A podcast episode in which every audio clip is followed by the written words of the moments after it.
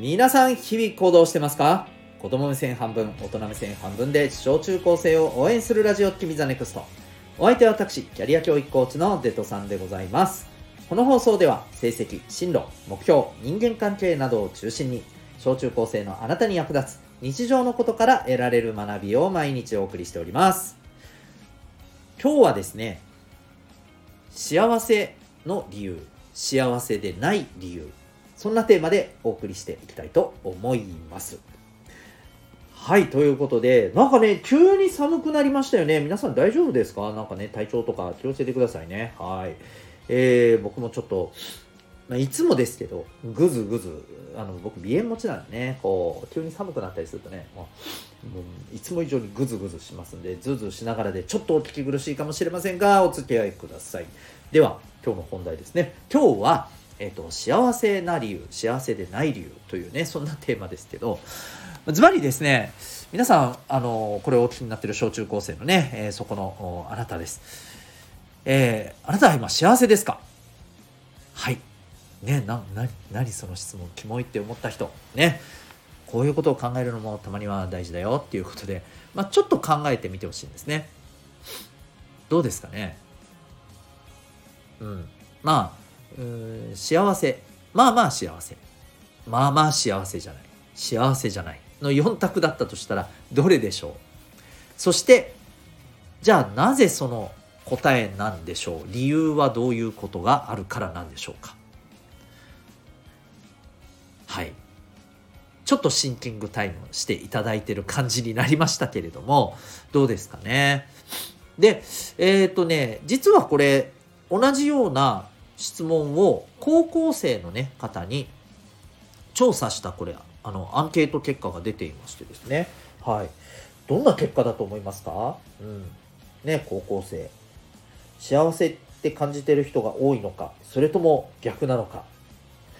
えっ、ー、とですねまあ結果を言いますね。えっ、ー、と幸せもしくは、えー、まあまあ幸せだと思うぐらいの、えー、回答の人がですね、まあ、ざっくり言ってほぼ80%そう多いですよねでえー、いやいやいやいや、これ昔はさ、もっとさ、95%とかって減ってきてるんじゃねって思った人もいるかもしれませんが、実はこれ逆です。はい。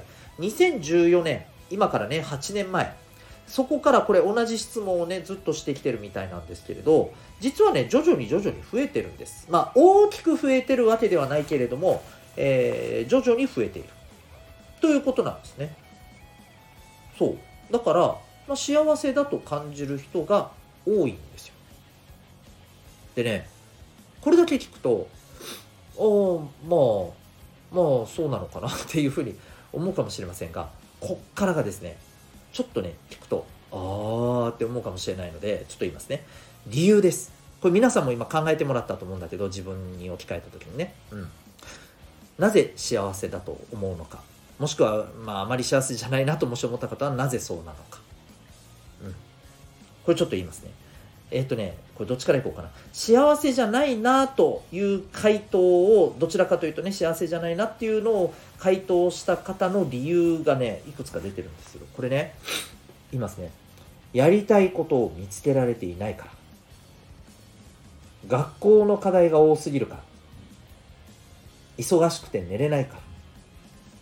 お金がないから。こういう理由なんです。どうですか？これ今、うん、もしこれ今聞いて自分はちょっと微妙だなって思った方はその理由自分の思った理由とこれどうですか？結構近い？合ってる？それとも全然違うかな？うん、まあこれあの人それぞれだとは思うんだけど、まあ、こういう感じのね理由が多いんです。うん、でちょっとまあこの今僕が喋ったこの理由って、まあ、ある共通点があるなって僕は思ってるんだけど何かわかるかな？うんまあちょっと一旦それ置いといて、じゃあ今度はね、幸せだって思った人の理由ちょっと喋ろうね。これ何か？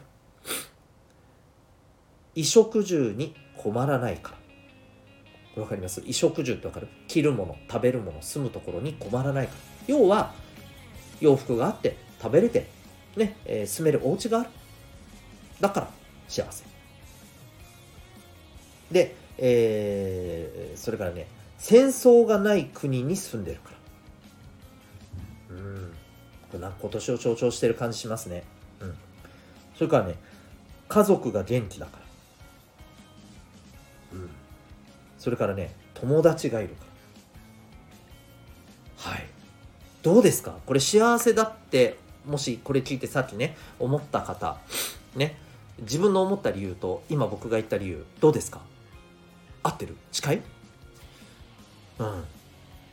ねまあこれもまたねあなんか、うん、まあまあ近いねとかねいや全然違うねとかねあると思うんだけどでさここにもね僕は共通のねなんかねポイントがあるような気がするんですよ。でねさっき言った幸せじゃないって言った人の理由ねやりやりたいことを見捨てられてないとかね学校の課題が多すぎるとかさ忙しくて寝れないとかさお金がないとかさうん。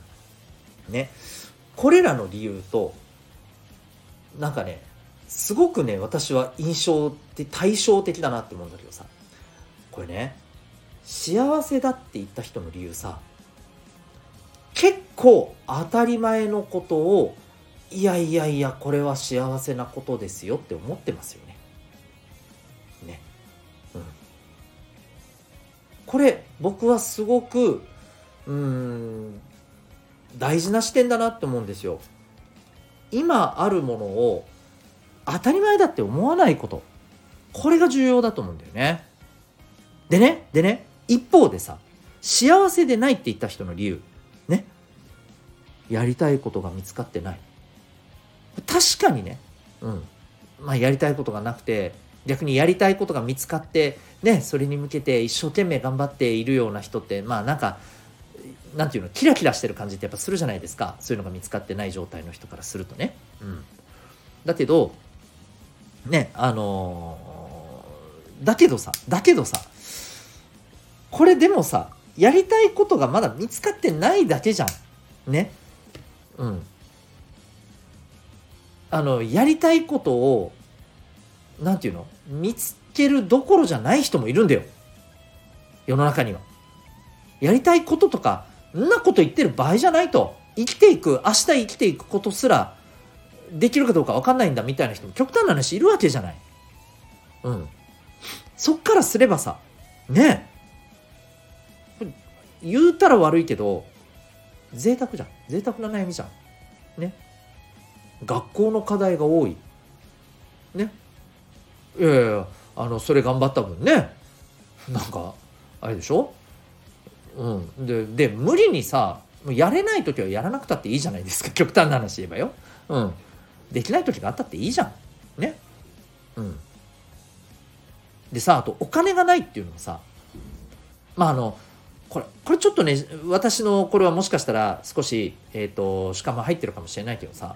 うん、何をするお金がないなんだろうねって思うんだよね。例えばさ好きなゲームを買うお金がないとさ、もしそういうものだとしたらいや確かにそれは変えた方がいいし変えないのは嫌だよなと分かるよと。分かる。だけどさご飯さえ買えないとかさね。当たり前に着る当たり前じゃないんだよねこれもね。だから、えーと、着るべきものが買えないとかさそういうお金がないじゃないと思うんだよね俺はね。正直。うん。分かんないよ。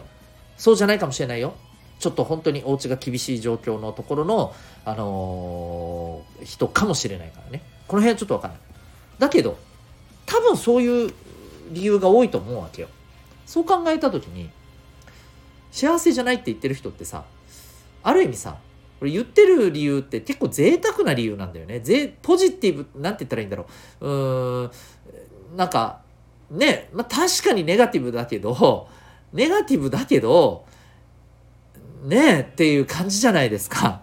そう。でね、やっぱり思ったんですよ。今ね、確かに日本っていうのは、ね、いろいろと円安とかさ、うん、ね、賃金が上がらないとかさ、いろいろとさそうちょっとしんどいところあるよ物の値段も上がってさね電気代も上がって今ちょっと大変になってきてるっていうのはあるけどまだまだねうんおそらくこれを聞いてる君たちの感覚としてもさ実感としてはさいや別にでもそんなにねきつい状況じゃないよっていうふうにね、まあ、思ってるかもしれないね。うん。でもねでもね幸せって感じるこの理由っていうところを見た時に俺ちょっと思うんだよ。なんとなくこっからちょっと社会厳しくなっていくなっていうのを感じてる小中高生の人いるんじゃないかなって思うわけ。これどうですか？実際これ聞いてる皆さん。ね。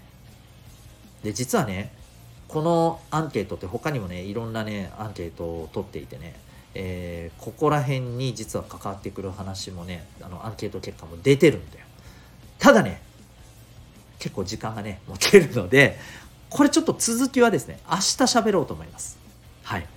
ということでねえっ、ー、と今日はちょっとここまでとしますが、えー、まあ今日のところでね、まあ、伝えたいところ大事なことってさやっぱりさ当たり前のことをさ当たり前だって思うのってやっぱちょっとね違うよねと、うん、まず当たり前にあること当たり前じゃなくてやっぱこれってさ幸せだよねというふうに感じられる感覚ってやっぱりね人が幸せに生きていく上でさうんこれがある人ほどさ生きてて楽しいと思うんだよね。こういう感覚があの優れてる人ほどね、やっぱりね当たり前のものをさ「いやこんなのあって当たり前だし」みたいにね、えー、感じるのはねちょっと改めた方がいいんじゃないかなっていうふうに思います。はい。ね、これはあのまあいろんなアプローチ法があるとは思うけどさ、うん。ね、今あなたが着てる服とかさ、今あなたがね、これ多分スマホかなんかで聞いてると思うけど、そのスマホってさ、当たり前にあるろ違うよねと。こういうところからちょっと考えてみたらね、どうかなと思います。というわけで、今日はですね、えー、幸せな理由、幸せでない理由というテーマでお送りいたしました。明日続編喋りたいと思います。ということで、えー、今日のこの放送を聞いて、あなたはどんな行動を起こしますか？それではまた明日、学び大きい一日を